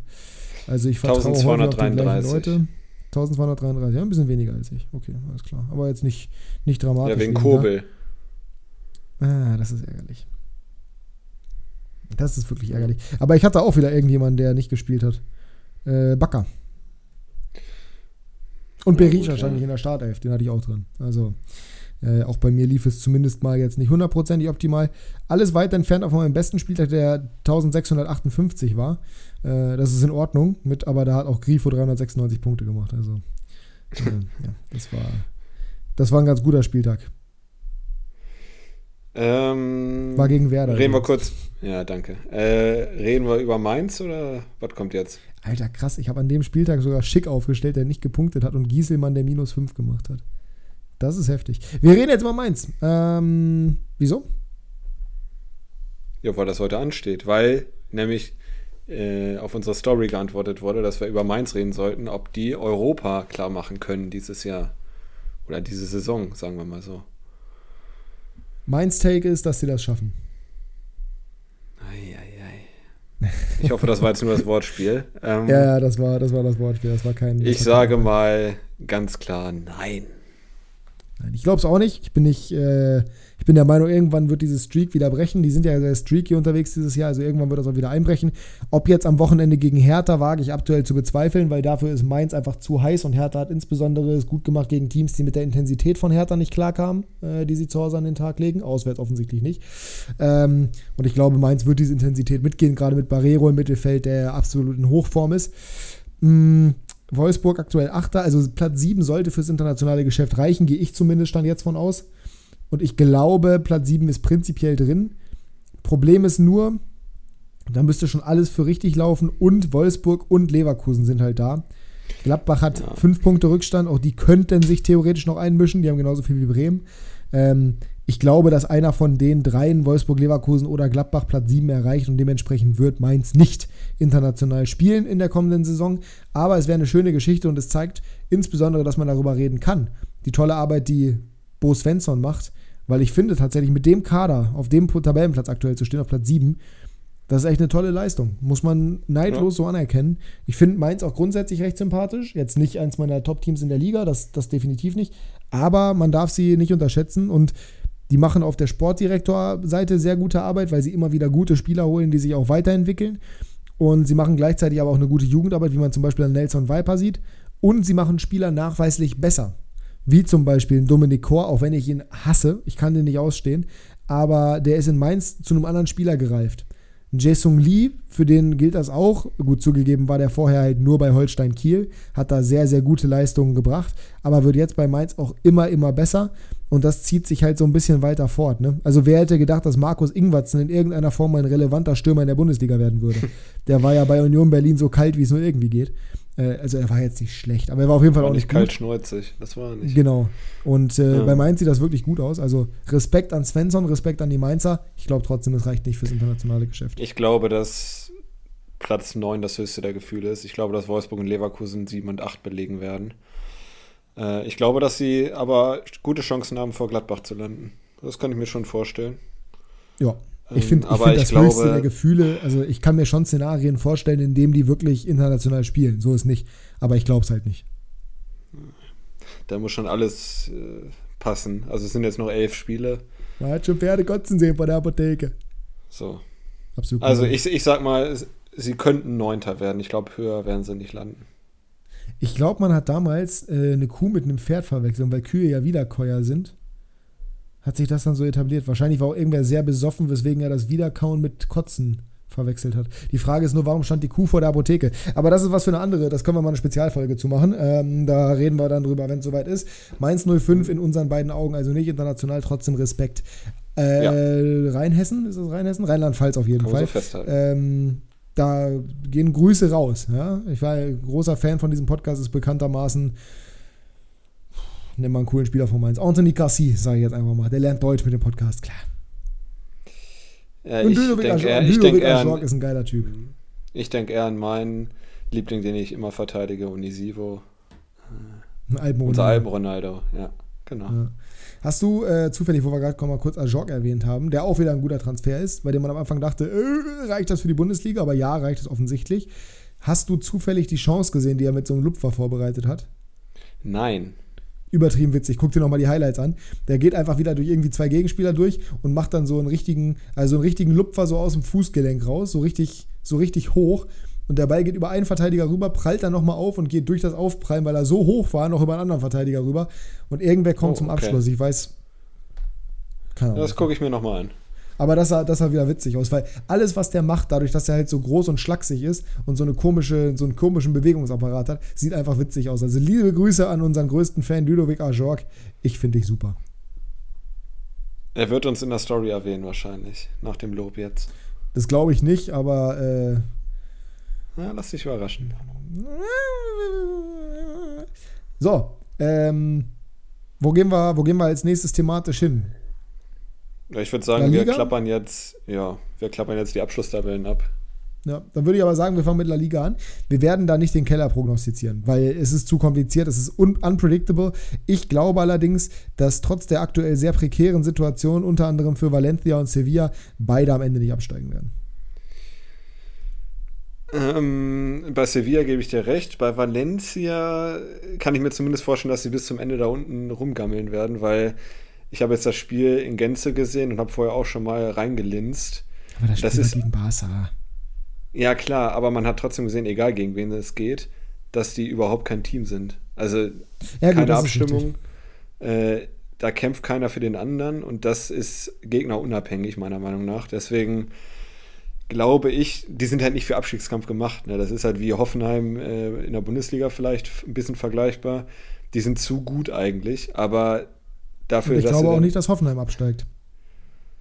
Nee, das glaube ich auch nicht. Aber wie gesagt, bei Sevilla gehe ich ganz klar mit. Die werden nicht absteigen, bin ich mir ziemlich sicher. Aber Valencia wäre ich zumindest nicht sicher, dass sie nicht bis zum Ende da äh, unter den letzten vier, fünf sein werden. Aber man sieht jetzt auch, also Valencia hat 23 Punkte und der 12. Celta Vigo hat 28 mit dem Unentschieden von heute. Das ist halt sehr, sehr eng. Ne? Da kann alles passieren. Zwei sehr überraschende Teams mit Valencia und Sevilla natürlich, aber da sind halt welche dabei, die Abstiegskampf erprobt sind und das könnte ein Vorteil sein am Ende des Tages. Ja, was man bei Sevilla, äh, Quatsch, bei Valencia halt sagen muss, die haben halt auch charakterlich, jetzt wenn man sich den Kader so durchguckt, sie haben teilweise Verletzungspech, Cavani ist ja aktuell verletzt, Gaia ist aktuell verletzt, das sind zwei Spieler, die, glaube ich, sehr entscheidend sein könnten. Gabriel Ja. Paulista ist auch schon länger raus, nee, ist er gar nicht, ist jetzt gerade aktuell raus, ähm, aber ist natürlich auch ein Spieler, der prinzipiell eine Relevanz hat durch seine Qualitäten, durch seine Erfahrung, aber wenn man sich sonst so den Kader anguckt, da hast du zum Beispiel einen Yunus Musa, einen jungen Spieler, du hast einen André Almeida, der auch noch relativ jung ist, ähm, der viel Talent hat, aber der das auch nicht immer abrufen kann. Du hast einen Justin Kluivert, bei dem das Gleiche gilt. Du hast einen Elias Moriba, auch genau für den gilt das Gleiche. Du hast viele junge Jungs, die einfach, äh, glaube ich, mit der Situation auch erstmal lernen müssen, umzugehen. Und ich glaube auch, dass das, was du sagst, dass sie halt kein richtiges Team sind, das spielt auf jeden Fall damit rein. Ich glaube aber trotzdem, genauso wie auch bei anderen, bei anderen ähm, ja, in anderen Ligen aktuell zu sehen, wie zum Beispiel in der Bundesliga in Hoffenheim, dass die Qualität am Ende zu hoch ist. Wenn ich wirklich predikten müsste, man würde mit Pro- Pistole auf die Brust setzen, wer steigt ab, dann würde ich sagen, Almeria, Elche und Cadiz gehen runter. Okay, okay, dann äh, werde ich jetzt mal einen Hottag abgeben und sage, Almeria und Valencia werden 18 und 19 belegen. Okay. Und bei den, bei den, äh, Es bei bleibt den alles so, wie es Röhrern- ist. Bei den, dem ja, Motto. genau. Bei den möchte gern Röhrern sind wir uns einig, die werden nicht, äh, die werden nicht mehr hochkommen. Nee, nee, nee, nee. Die werden, Oder die Bale. werden da bleiben. Nee, nee, die sind zu weit weg. Auch wenn sie gerade ein bisschen besser spielen als vorher, aber nee. Hm. That's it. Und äh, Was machen Elche für Geräusche? Das ist mir viel wichtiger gerade, als ob Elche. Ah, War das Luke hier oder warst du das? das war ich leider. Okay. Ist der, ist der gerade, ich frage aus Sicherheitsgründen, ist er gerade bei dir oder willst du kurz nachgucken, wo er sich aufhält? Der ist in seinem Körbchen und schläft, bin ich mir ziemlich sicher. Das, da bist du, ja, okay, ziemlich sicher. Äh, Nee, ich hätte es man gehört. weiß es ja nicht. Ich hätte Also, gehört. Nur damit ihr Bescheid wisst, warum ich das frage. Ich werde jetzt nicht die Story erzählen, also genau erzählen, was passiert ist, aber es nimmt langsam dämonische Züge an, was da passiert ist. So ein bisschen, also ich sag mal, bei Conjuring könnte das gleiche auch vorgekommen sein. Äh, ich Ich so. schließe meine Tür Jasper- immer ab abends. wir, wir wissen ja Jaspers Geschichte mit seinem Schnuffeltuch. Treue Hörer werden sich erinnern. Ähm, ich glaube, ich glaub, da könnte auch so ein bisschen was, also vielleicht ist da irgendwas verflossen. Hast du da mal nachgedacht? Jetzt mal ganz ehrlich, bei all den Verhaltensauffälligkeiten, die er zeigt, vielleicht, vielleicht ist da, vielleicht liegt es nicht an dir. Der sucht ja auch oft den Körperkontakt zu dir in der Wohnung, ist oft bei dir. Ich weiß es nicht. Vielleicht, Na, würde ich mal drüber nachdenken. Vielleicht mal einen Exorzisten anrufen. Ich helfe dir. Ja, ich kann hier, ich äh, kann Latein. Ich, äh, so, hm. weiter geht's. Ja, Top-Teams äh, La Liga. Ist ein klassischer Übergang. Genau, also ich bin Grundpessimist, aber ich sage mal, Barca wird Meister. Ui, ähm, Hot Take. Real wird Vizemeister. Ja, oh, Hot Take, Mensch. Ja, ja. Nee, ich nicht schließe heute nur um mich. Fällt mal raus. Ja, ja. also Top 4, also Top 4, die ersten beiden können wir ignorieren. Die Frage ist, wer kommt in die Champions League aktuell? Atletico 45 Atletico Punkte, Real Sociedad 44, Betis 41. So, das heißt, einer von denen fliegt raus. Ich glaube, nach dem, was ich aktuell sehe, dass das genauso bleibt, wie es gerade ist. Ich wäre mir noch nicht sicher zwischen Real Sociedad und Betis. Ich nur nach dem, was ich am äh, gestrigen Abend gesehen habe. Die haben gute Anlagen, die sind defensiv stabil, die haben gute Einzelspieler, die auch mal über sich hinauswachsen können, wie Miranda, wie Sabali, die auf einer Außenverteidigerposition spielen. Äh, aber in, de, in der Summe ist mir die Qualität von Sociedad einfach zu hoch. Gut, dann gehe ich jetzt mal dagegen und sage, Betis wird Vierter und Real Sociedad Fünfter. Ja, sonst ist ja Güte. langweilig. Auch das wieder kleine Fanta ohne Eis. Äh, mit mhm. Eis von mir aus auch gerne. Ich weiß nicht, wie es gerade steht, ehrlich gesagt. Wir müssten das mal auflisten. Oder wir setzen, lass es uns zurücksetzen, okay? Und ab jetzt führen wir Buch. Ach. Ja, wir hatten auch vor zwei Wochen nochmal eine, ne? Habe ich schon wieder Was vergessen. war denn das nochmal? Ja, weiß ich ja. auch nicht. Aber ich habe im Zweifel gewonnen, deswegen können wir es jetzt zurücksetzen. Natürlich. Äh, im, im, Tausch darauf passe ich auf deinen Hund auf, Ende, Ende April. So, ähm, also dafür, dass wir es zurücksetzen. Äh, internationale Plätze, ich weiß gar nicht, bis sechs reicht es, glaube ich, aus mhm. in La Liga. Ne? Müsste ungefähr ja. so sein. Ich würde jetzt einfach mal sagen, dass das auch unangetastet bleibt. Ich würde es Rayo von Herzen gönnen. Fände ich richtig geil, wenn die da spielen würden. Ich würde es auch Athletic Bilbao gönnen, auch bekannt, dass wir die beide recht gerne mögen. Aber ich glaube, ähm, also Villarreal und Nee, Bilbao wird da nicht rankommen. Nee, nee, nee. Also, mhm. da traue ich Vallecano sogar mehr zu. Ähm, Dank Easy Palathon. Natürlich. Äh, Raul de Tomas als Edeljoker. Aber ja, gut, dann sage ich einfach mal, Betis wird Vierter. Du sagst, Real Sociedad bleibt Vierter mit drei Punkten Vorsprung aktuell. Und Villarreal wird in die Euroleague einziehen oder Conference League. Ja. Ähm, und dann springen wir mal rüber. Ja, können wir gleich machen. Ich wollte noch mal kurz anmerken, es ist so bodenlos. Ne? Äh, vor dem Spieltag war, glaube ich, Jago Aspas sogar auf 11 oder sowas, was die Topspieler in der Liga anging. Bin mir nicht hundertprozentig sicher, müsste er aber gewesen sein äh, jetzt gerade, also der hat normalerweise einen 114er Punkte Schnitt, macht normalerweise echt super Punkte. Jetzt gerade ausgewechselt gegen äh, Osasuna oh, mit 36. Ja, genau, ganz komisch, mit 36 Punkten. Äh, ich hatte vor dem Spieltag, äh, über La Liga reden wir ja gleich für Kickbase nicht, deswegen kann ich es hier machen, mit Valverde, Griezmann, Vinicius und Benzema, und das habe ich auch immer noch, und Parejo. Ah, nee, Benzema hast du ja. So ist richtig. Ähm, ich glaube, Parejo stand auch vor Benzema vor dem Spieltag, oder? Nee, kann nicht sein. Benzema hat nicht so gut gepunktet wie Parejo. Ich habe auf jeden Fall vier von den Top sieben Spielern in meinem Kader. So, danach kommt äh, Aleix Garcia, dann De Jong, dann Ter Stegen, dann Breisch Mendes, dann Kroos, dann Easy Palasson, den ich auch habe, der dieses Wochenende immerhin auch wieder 111 Punkte gemacht hat bei einem 0 zu 0. Absolut geiler Typ. Und Jago Aspas habe ich auch noch. Und der ist auf Platz 15. Also von den Top 15 habe ich sechs Spieler in meinem Kader. Das ist, äh, ist okay. Und äh, passend dazu hast du die Tabellenführung übernommen insgesamt. Ja, das ist Wochenende. auch richtig. Warum auch immer gedacht. Aaron El Rafinha herausgelassen hat. Der zweitbester Spieler wurde mit 253 Punkten. Ja, das Nur ist wirklich. von Griesmann getoppt. Aber also, das muss mir mal einer erklären. Am besten er. Äh, am besten kann er es selber sagen. Ja, Christopher weit abgeschlagen in unserer Liga. Ich glaube ehrlich gesagt, er ist nicht mehr so aktiv dabei. Äh, insgesamt 14.000 Punkte, ist damit 8.000 hinter dir auf Platz 3. äh, kleine Liga, viel Spaß. Und äh, wir gehen in die beste Liga der Welt und gucken da nochmal drauf. Yes, sir. So.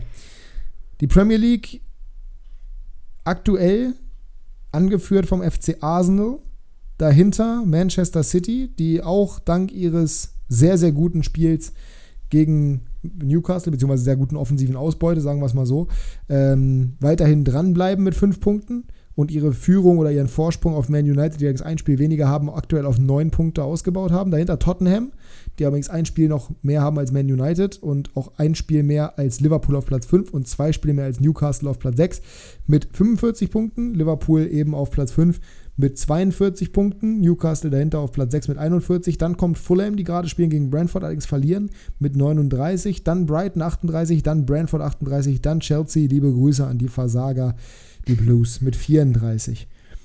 dann Villa mit 34 und dann kommt die große Gap. Das heißt, der Abstiegskampf, damit fangen wir nämlich gleich, oder nee, damit gehen wir zu Ende.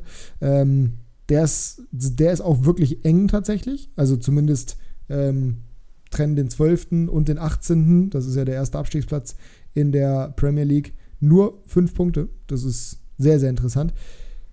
Ja, ähm, international. Ich, ich befürchte, dass Newcastle nicht Champions League spielen wird, leider. Ähm, ja. Dafür ist Liverpool zu stark zurückgekommen. Newcastle müsste mal wieder eine Streak beginnen und die sind aktuell leider Gottes nicht von, vom Glück geküsst. Weiterhin die beste Defensive der Liga mit Abstand. Aber äh, offensiv läuft es gerade nicht so viel zusammen. Nutzen ihre Chancen nicht mehr. Ist alles ein bisschen, ja, auch komische Trainerentscheidungen teilweise. Saint-Maximin und Isaac immer extreme Faktoren aktuell. Sitzen zu viel auf der Bank in meinen Augen. Hm, ich glaube, ich glaube, wir werden die Tabelle tatsächlich am Ende der Saison genau so sehen, wie wir sie jetzt gerade sehen. Also glaubst du, dass Liverpool nicht in die Champions League kommt? Aktuell sagt mein Bauchgefühl, die werden wieder ihre Klöpse drin haben und dementsprechend nicht reinkommen, ja. Mhm. Ich glaube also, auch tatsächlich, dass. Boah, nee. Oder? Das sind halt vier Punkte. Zwei Spiele. Ich glaube, ich glaube, ich glaube, sie bleibt genauso, wie sie jetzt ist. Also du glaubst auch, dass Arsenal Meister wird? Ich weiß, irgendwas im Hinterkopf sagt mir, nee, dass City das nee, noch drehen stimmt, kann. Stimmt. Ja, aber ich, ja, nee, nee, nee, Arsenal wird nicht Meister. Äh, sind noch zwölf Spiele, das ist zu viel. Ich habe gerade mit 34 gerechnet, warum auch immer. Äh, nee, äh, Arsenal wird nicht Meister, City wird Meister.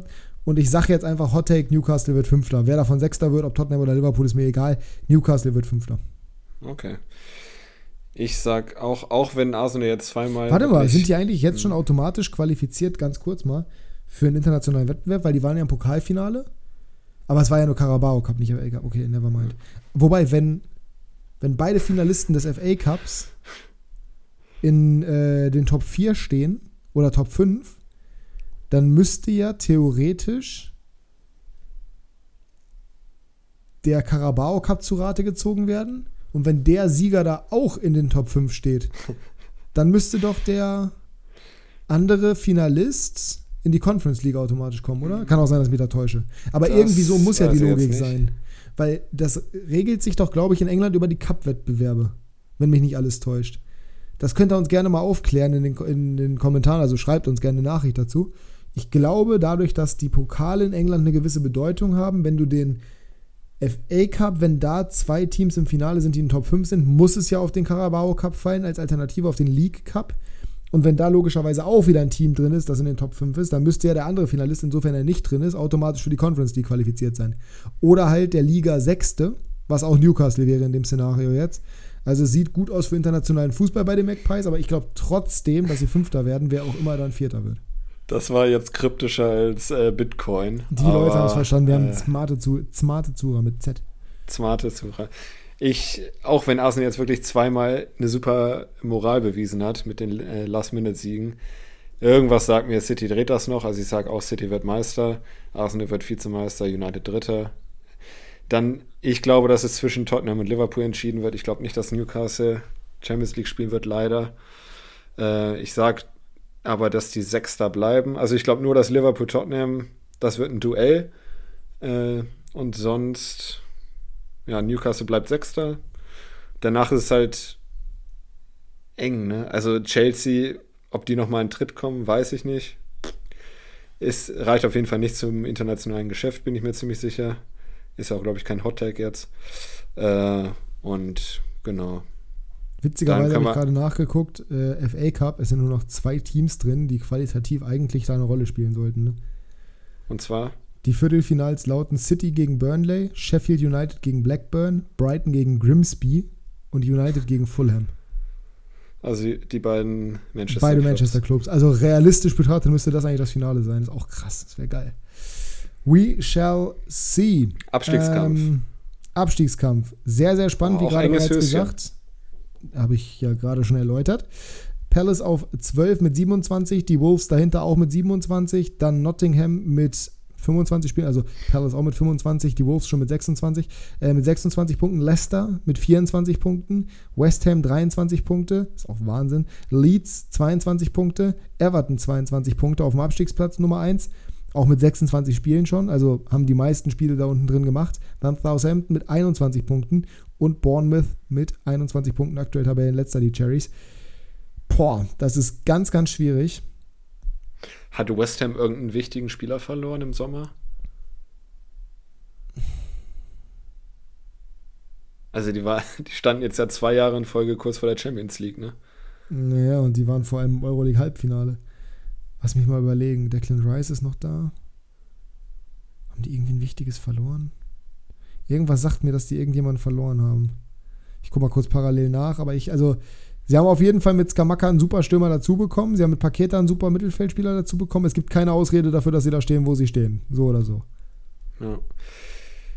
Gut, dann gebe ich mal meine Prediction ab und sage, das wird ein Fünfkampf um die letzten drei Plätze. Also ein Fünfkampf um die drei letzten Plätze nicht zu belegen, sagen wir mal so. Und ich nehme da Nottingham, Leeds, Everton, Southampton und Bournemouth mit rein. Ich bin mir relativ sicher, dass es am Ende Southampton und Bournemouth auch treffen wird, die jetzt mit einem Punkt Abstand die letzten beiden belegen. Everton an sich auch zu hohe Qualität, aber das kann man auch über Leicester und West Ham sagen. Ähm, also ich sage, der 18. Platz, der drittletzte, wird zwischen Everton, Leeds und Nottingham entschieden. Das ist halt so krass, dass ich. Und ich sage, Leeds wird 18. Ja. Es ist halt so krass, dass sich Brentford und Fulham da schon so rausmanövriert haben. Ja. Die sind ja jenseits von Abstiegsgefahr. Ja. Deutlich vor Chelsea. Brentford sogar mit einem Spiel weniger und vier Punkten mehr. Das ist schon echt Ja. heftig. Die spielen aber auch echt eine gute Saison. Ne? Also die spielen auch gut. Ja, ja.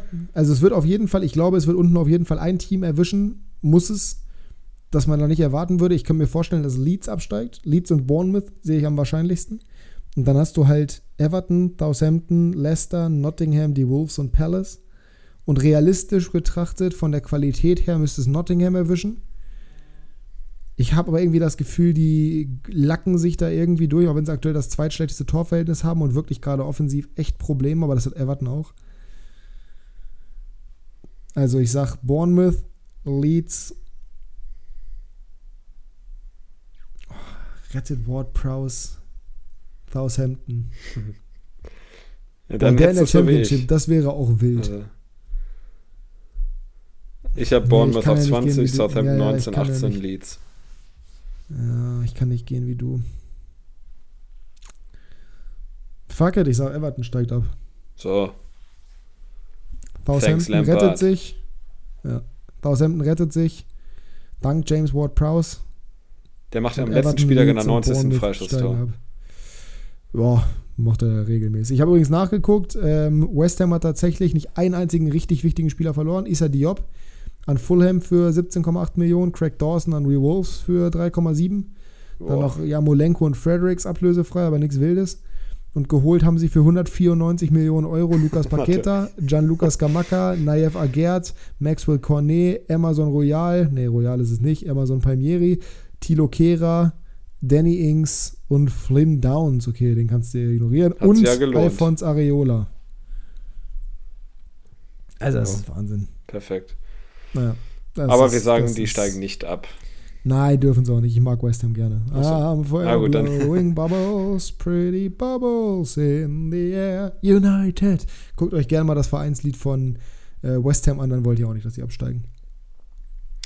Nicht den besten Support der? Liga, den hat Newcastle. Vor allem auswärts. Natürlich. Die tun Army. Nee, ehrlich jetzt. Die besten Das der weißt du Liga. doch wohl. Ja, wer hat denn besseren Support als Newcastle, gerade auswärts?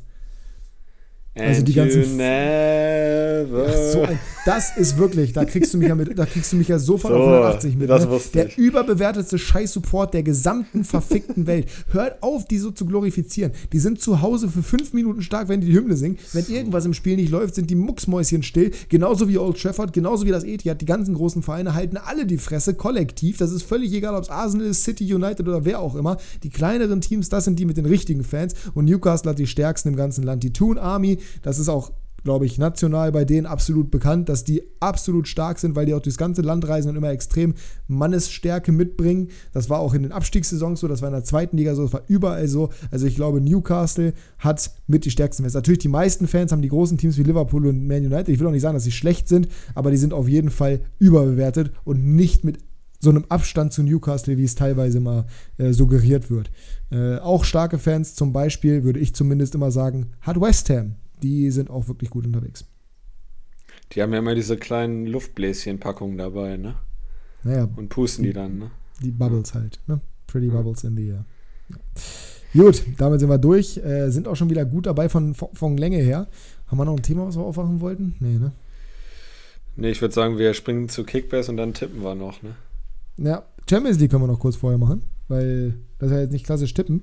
Diese Woche haben wir zwei Spiele, vier Spiele, äh, über die wir kurz reden können. Zwei Spiele, die in meinen Augen eine gewisse Relevanz haben. Die anderen beiden sind boah, äh, nicht, nicht entschieden, aber zumindest auch nicht so, nicht so super attraktiv. Chelsea spielt gegen den BVB morgen Abend. Der BVB mit einem 1-0-Sieg im Hinspiel, glücklich. Aktuell auf der Siegesserie. Bei Chelsea läuft es nicht gut. Jetzt am Wochenende sah es auch wieder nicht gut aus. 1-0 verloren. Äh, nee, 1-0 gewonnen. Entschuldigung, 1-0 gewonnen gegen, die, äh, gegen Leeds. Aber nur so halb überzeugend, wenn man insbesondere bedenkt, wo Leeds in der Tabelle steht. Davor gegen Tottenham verloren, gegen Southampton verloren und eben gegen den BVB verloren. Das heißt, aus den letzten fünf Spielen mit dem 1-1 gegen West Ham, die bekanntermaßen auch sehr weit unten stehen, haben sie, äh, ja Mensch, vier Punkte geholt. Das ist ja hervorragend. Ich glaube, das wird richtig eklig für den BVB. Ich glaube, das geht in die Verlängerung. Und ich glaube, Dortmund macht zum Elfmeterschießen.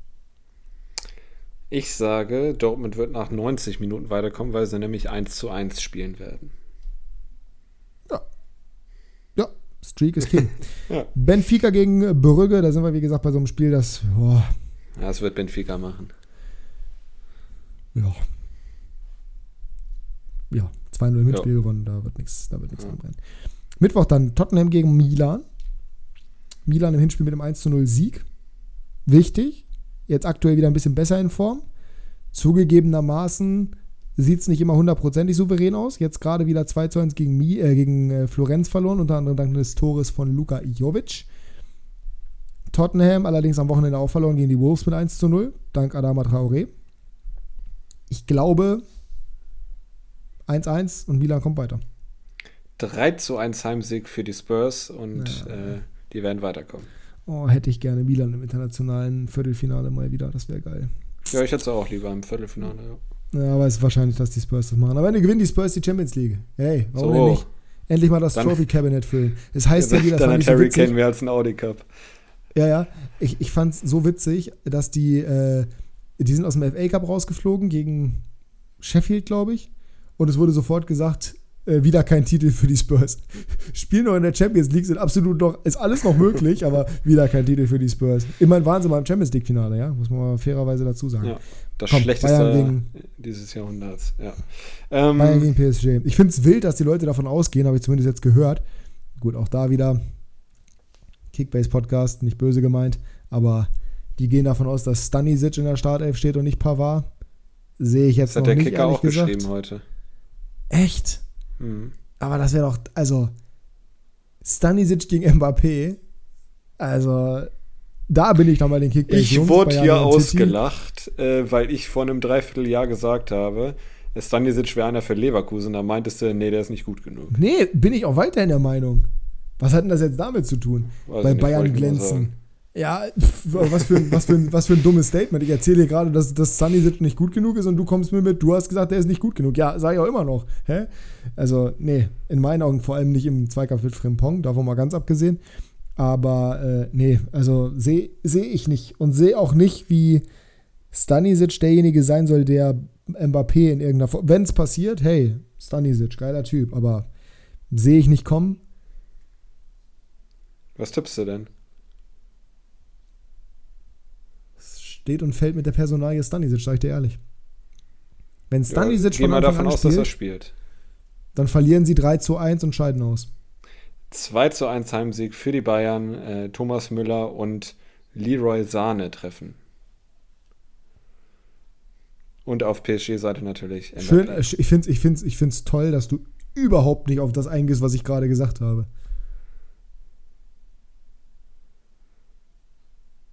Du fragst mich, was ich tippe, und dann kommst du zu deinem Tipp, ohne in irgendeiner Form auf meine Eventualitäten einzugehen und alles Mögliche. Ja, herzlichen, herzlichen Dank. So, bist du der Meinung, dass die mit Stanisic in der Startelf, dass, dass, dass Stanisic die Qualität hat, um Mbappé zu verteidigen? Ja, die Sache ist der ja. war gut gegen, versteht mich nicht falsch, der war gut gegen Stuttgart. Aber das war Stuttgart. Pavard kennt den wenigstens aus der Ja. Nationalmannschaft, weißt du?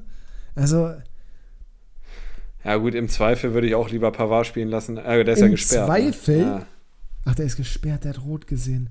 Ja, ja. Oh Gott, bin ich dumm. Ja, dann stell Cancelo auf. Ganz einfach. Da kannst nicht Stanisic spielen lassen, wenn du Cancelo hast. Gegen Mbappé, das geht nicht. Das geht nicht. Das ist so, dann kannst du wirklich, wenn das passiert und die fliegen raus, weil Mbappé mit dem absolut macht, was er möchte und das wird passieren, dann kann Nagelsmann eigentlich seinen Hut nehmen. Aber dann würdest du jetzt ja sagen, da würde Stanisic ja außen spielen, oder? Wie außen? Dreierkette spielen die doch. Ja, also Stanisic spielt der rechter Innenverteidiger dann, ne? Ja. Aber- Can Cancelo ist auf jeder Position, die es auf dem Fußballfeld gibt, zwei Nummern über Stanisic. Auch wenn der das vielleicht noch nicht gespielt hat bei Manchester City, weil City halt Viererkette spielt. Oder er halt den Schienenspieler gegeben hat. Aber, aber Cancelo ist so dermaßen viel besser als Josip Stanisic. Und wenn der, von mir aus stellen sie Coman auf, nee, können sie ja nicht, können Coman eigentlich nicht rausnehmen. Auch wenn er jetzt am Wochenende nicht gut war, weil er wurde ja schon geschont, er wurde schon ausgewechselt. Die einzige Option, die es gäbe, wäre, die rechte Seite zu stabilisieren, indem du Cancelo auf die Schiene packst, sehe ich aber auch nicht. Also, du leistest dir doch nicht Cancelo, um dann gegen Paris Saint-Germain im Rückspiel der Champions League Josip Stanisic spielen zu lassen. Da, ich werde da wirklich sauer wegen. Ich weiß, Stanisic ist nicht schlecht, sage ich nicht. Aber das, ist, das sind Weltenunterschiede zu Cancelo. Ich bin auch biased, weil ich Cancelo liebe. Auch unabhängig von Kickbase. Ich liebe Cancelo immer schon. Aber das, das, nee, sehe ich nicht. Sehe ich nicht. Wirklich, wenn das passiert und die verlieren und Mbappé macht zwei Tore und geht beide Male an Stanisic vorbei, wie das warme Messer durch die warme Butter, dann kannst du in meinen Augen Nagelsmann nehmen und rauswerfen von der Sebener Straße. Weil was bringt dir denn der Bundesliga-Titel? Scheiß doch auf die Bundesliga. Wirklich, wie kann man, und ich habe es auch auf Liga Insider geschrieben, und das ist Wespennest, sollte man nicht tun, aber ich habe tatsächlich mehr Likes als Dislikes bekommen. Was Nagelsmann aus dem Bayern-Kader macht, ist eine absolute Frechheit. In diesem Kader steckt so viel Potenzial und er holt da nichts raus, weil er irgendwelche krude Ideen hat und alles in diesem Bayern-Spiel auf Einzelaktionen basiert. Guckt dir die ganzen Spiele an, schaut euch alle, die gesamten letzten Spiele an, schaut euch die Tore an. Nehmen wir mal das Spiel gegen Mainz außen vor. Von mir aus auch das gegen Wolfsburg. Passenderweise beide Spiele Cancelo gespielt und gut brilliert. Anderes Thema. Schaut euch die Spiele an und sagt mir, wo da wirklich richtig gutes Teamplay war wo man da wirklich gesehen hat, boah, die haben Matchplan, das ist taktisch gut und wo nicht nur die individuelle Klasse der Spieler entschieden hat. In dem Spiel gegen Stuttgart jetzt waren es ein Fernschuss von De Licht, der mutig ist, der den draufknallt, der aber einfach durch einen Torwartfehler entsteht. Und das 2 zu 0 war die individuelle Klasse von Musiala und Müller, der den geistesgegenwärtig nach, nach innen trägt. Aber da war nichts Taktisches dabei. Das letzte taktische Tor, was Bayern geschossen hat, war das Tor gegen PSG auf dem zweiten Pfosten. Das war gut. Aber da hätten sie auch in der zweiten Halbzeit kassieren müssen, nachdem Mbappé eingewechselt wurde, weil sie keinerlei Mittel gegen den hatten defensiv.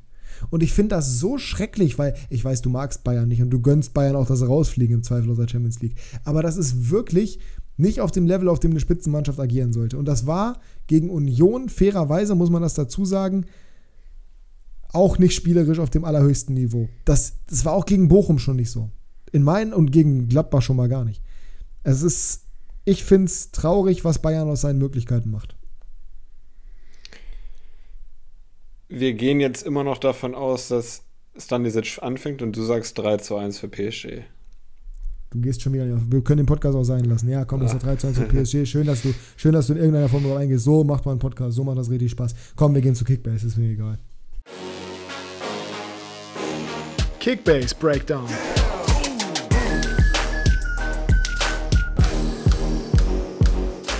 Kickbase. Äh, ich, wir haben mal kurz hier Brandrede noch im Hintergrund gemacht. Natürlich rede ich mich oder steigere ich mich in sowas rein, weil das ist ja nun mal ein Fußballtalk und ich rede gerne über Fußball. Ich habe natürlich meine Meinung. So, und genauso wie jeder andere Fußballfan auf diesem Planeten habe ich keinen Anspruch auf Richtigkeit. Es kann auch sein, dass ich völligen Blödsinn erzähle. Dafür ist der Podcast ja da. Ja?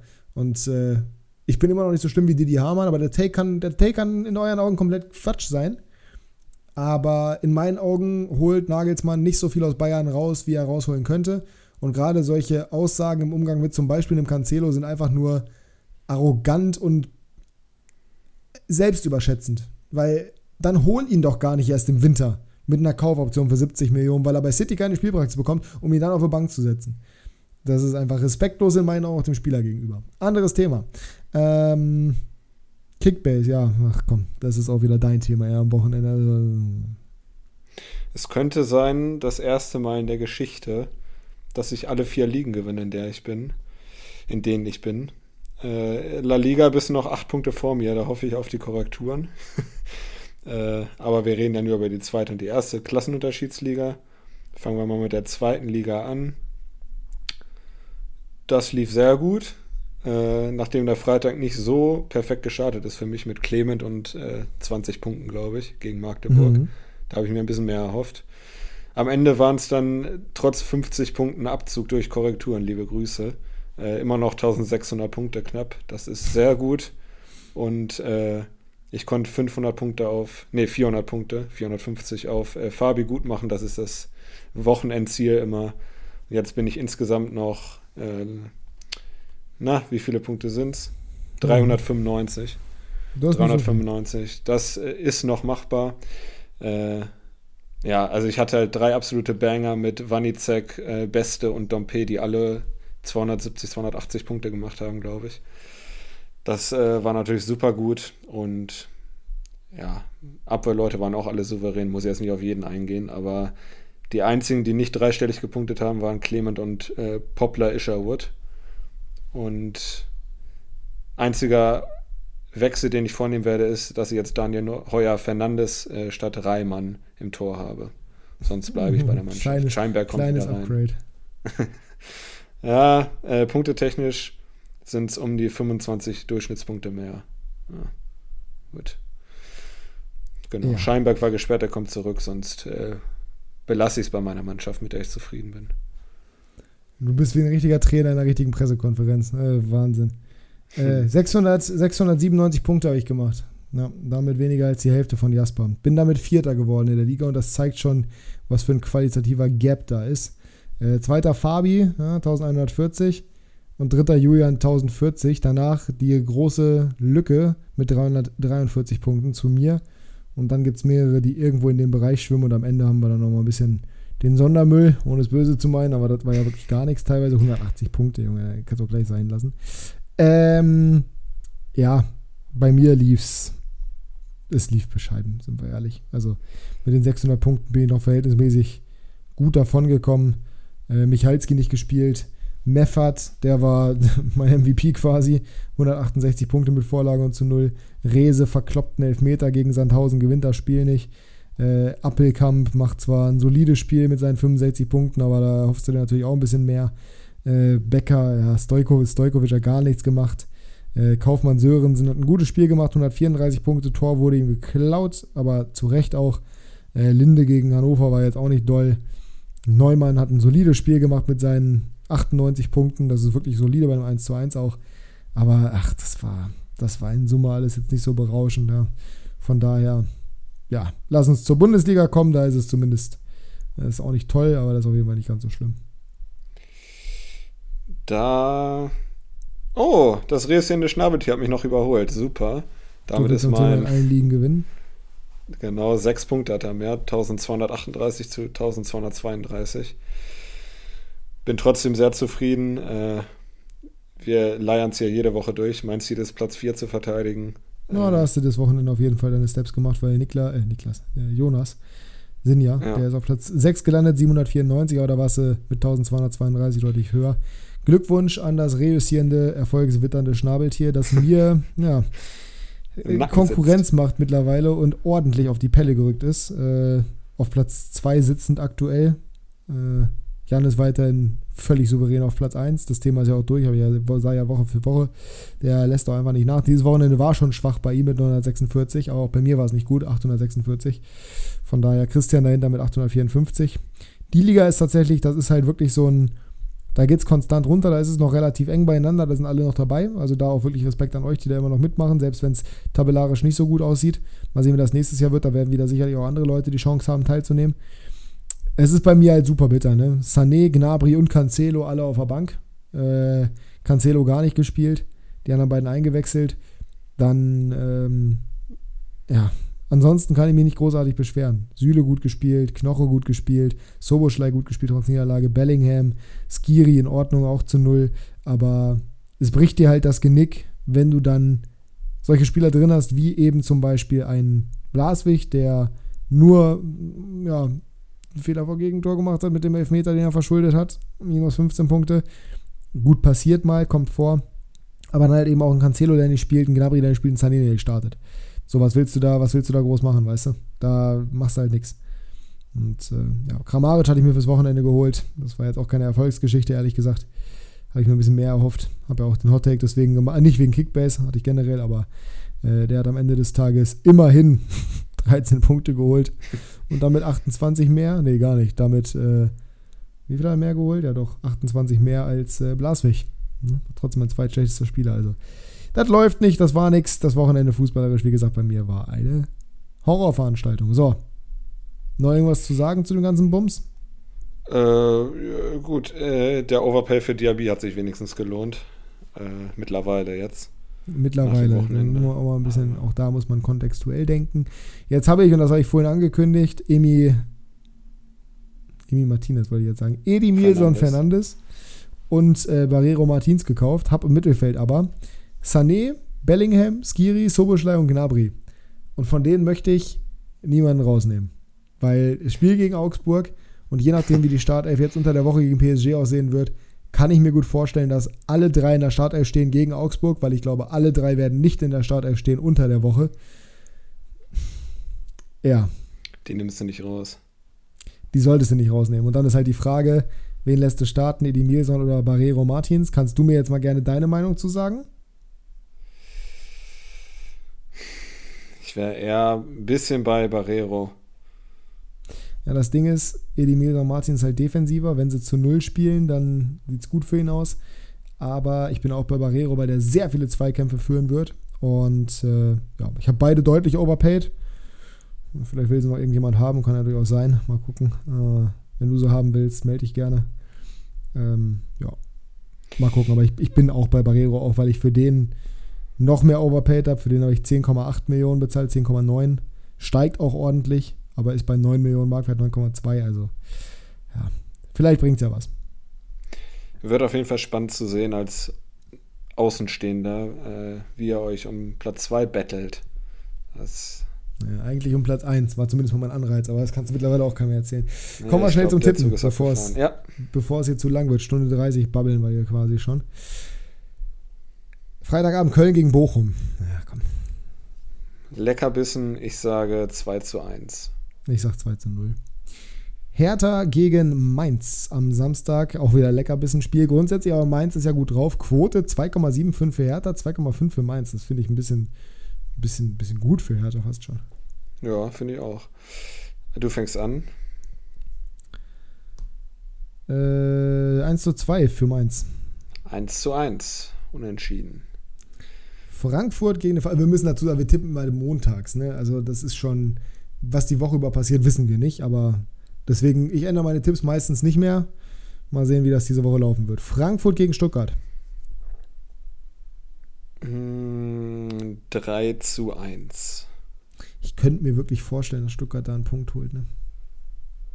Aber ich Dann sag 2 schieß raus. Frankfurt. Nee, nee, nee, ich sag 2 für Frankfurt. Aber es könnte Richtung Hottake gehen fürs Wochenende. Dann Leipzig gegen Gladbach. Da fängst du an. Ja. 3-1. 4 zu 1. Bayern gegen Augsburg, schönes Topspiel. Wir wissen, die Augsburger ärgern die Bayern ganz gerne mal. Ja, aber in, in München, München, sehe ich da schwarz. Beziehungsweise rot-weiß eher. Und zwar 3 zu 0. Rot-weiß wie der Schnee, wenn die Bayern die verprügeln. Messer stichen ja. Die Augsburger filetieren. 4-0. Schalke gegen den BVB ist das eigentliche oh, das Topspiel. Bayern gegen Augsburg in der Konferenz ist tatsächlich. Ja, danke. Danke, liebe DFL.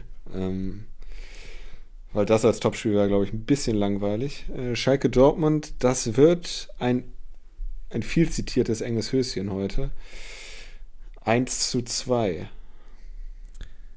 Ich sag 0 zu 2. Aber es wird eng.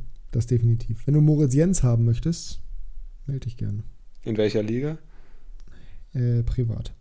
Okay. SC Freiburg gegen Hoffenheim. Sonntags wieder drei Spiele. Mhm, zwei, ah, du bist dran, ne? Ich will nicht wieder auf Hoffenheim gehen. 2 zu 1 für Freiburg, aber ich kann mir vorstellen, dass Hoffenheim da gewinnt. Dann wird das wieder ein zweiter Hot Take. Äh, ich sage auch 2 zu Ja, 1 tatsächlich. Den Fehler mache ich nicht dreimal mal in Folge. Ähm, Bremen gegen Bayer 04 Leverkusen. Ja. 1 zu 3. Ja, gehe ich mit. Auch 1-3. Oh, mein Handy hat 1 zu 6 draus gemacht. Nee, aber das, das ist ein bisschen hoch. Und Wolfsburg gegen Union als Abschluss des Spieltags. Also Sonntag tatsächlich drei interessante Spiele, finde ich. Die Mhm, kann man sich ich alle auch. drei gut geben. Wer, Werder wieder so ein bisschen flutlichtmäßig unterwegs vielleicht, je nach Vetter. Oh, immer gut im Weserstadion. Wolfsburg Union. Das äh, ICE-Duell als Abschluss. Beide mit guten, also was heißt beide mit guten Spielanlagen? Nee, Wolfsburg mit einer guten Spielanlage, Union stabil. Und Freiburg, ja, gegen Hoffenheim, die müssen, ja, könnte, könnte spannend werden. So, Wolfsburg Union, was äh, fange ich an? Wie ist das? Du fängst an, ja. Hm, 2-1 für Wolfsburg. Ja, gehe ich mit. Eigentlich, eigentlich, eigentlich müsstest du 1-0 tippen, ne? weil das drei Tore fallen im Spiel, wo Union Berlin beteiligt ist, kannst du ja eigentlich auch keinem erzählen. Nein. Ich bleib beim 2-1. Ja, ich auch. Das war's für heute. Wir hoffen, euch hat's gefallen. Wenn ja, bewertet gerne den Podcast positiv mit fünf Sternen. Das ist natürlich am besten. Freuen wir uns drüber. Ähm, in der Videobeschreibung, die es nicht gibt, weil es ein Podcast ist, in den Show Notes ist der Link zu Instagram. Da könnt ihr auch gerne vorbeischauen. Folgt uns gerne auch für die Hot Takes und für meinen Championship-Content am Freitag. Auch gerne mgt.24 auf Instagram folgen. Jasper 3004, äh, um Bilder vom äh, dämonisch verfolgten Hund zu sehen. Und hast du eigentlich ein Bild mit dem Hund? Nee, ne? Doch. Ja, Ja, der ist gerade aufgewacht übrigens. Sehr gut. Ja, man sieht den Hund auf dem Bild. Sieht auch ein bisschen dämonisch aus. Vor allem das zweite, der zweite Take, wo du so grinsend in die Kamera guckst. Naja. Ähm, sch schönen äh, Tag, morgen, Abend, je nachdem, wann ihr es hört. Und wir sind nächste Woche wieder für euch da. Bis dahin, die letzten Schlussworte hat Jasper und er freut sich. Ja, was soll ich nach anderthalb Stunden noch sagen? Äh, meine, mein Wortkontingent für einen Tag ist jetzt schon längst ausgeschöpft. Ich bin auch völlig, bin völlig matschi, Machikato. Dann äh, lass uns bitte ins Bett gehen. Ich gehe noch einmal kurz um die Ecke mit Luki und äh, also draußen und wünsche euch eine schöne Woche. Wir hören uns nächste Woche wieder. Tschö, tschö, Luki ist Jaspers Haus 11.